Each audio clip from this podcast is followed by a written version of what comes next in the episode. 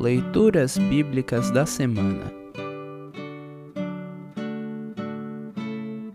O trecho do Evangelho para o 21º domingo após Pentecostes está registrado em Marcos 10, 23 a 31. Para compreender melhor esse trecho, ouça esta breve introdução.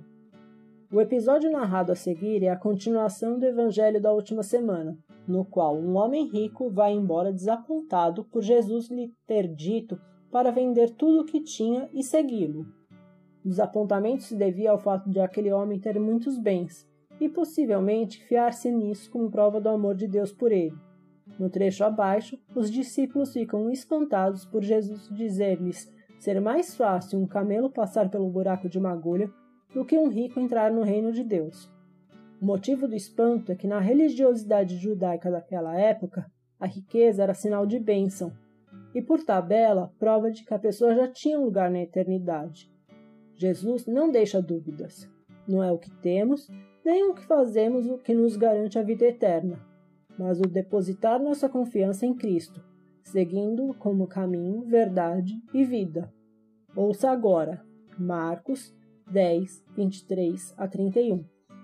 Marcos 10, 23 a 31. Jesus então olhou para os seus discípulos que estavam em volta dele e disse: Como é difícil os ricos entrarem no reino de Deus. Quando ouviram isso, os discípulos ficaram espantados, mas Jesus continuou: Meus filhos, como é difícil entrar no reino de Deus. É mais difícil um rico entrar no reino de Deus do que um camelo passar pelo fundo de uma agulha. Quando ouviram isso, os discípulos ficaram espantadíssimos e perguntaram uns aos outros: Então, quem é que pode se salvar? Jesus olhou para eles e disse: Para os seres humanos isso não é possível, mas para Deus é, pois para Deus tudo é possível. Aí Pedro disse: Veja, nós deixamos tudo e seguimos o Senhor. Jesus respondeu: Eu afirmo a vocês que isso é verdade.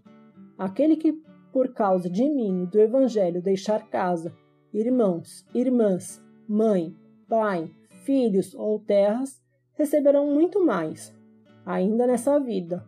Receberá cem vezes mais casas, irmãos, irmãs, mães, filhos, terras e também perseguições e no futuro receberá a vida eterna. Muitos que agora são os primeiros serão os últimos, e muitos que agora são os últimos serão os primeiros. Assim termina o trecho do Evangelho para esta semana. Congregação Evangélica Luterana Redentor Congregar, Crescer e Servir.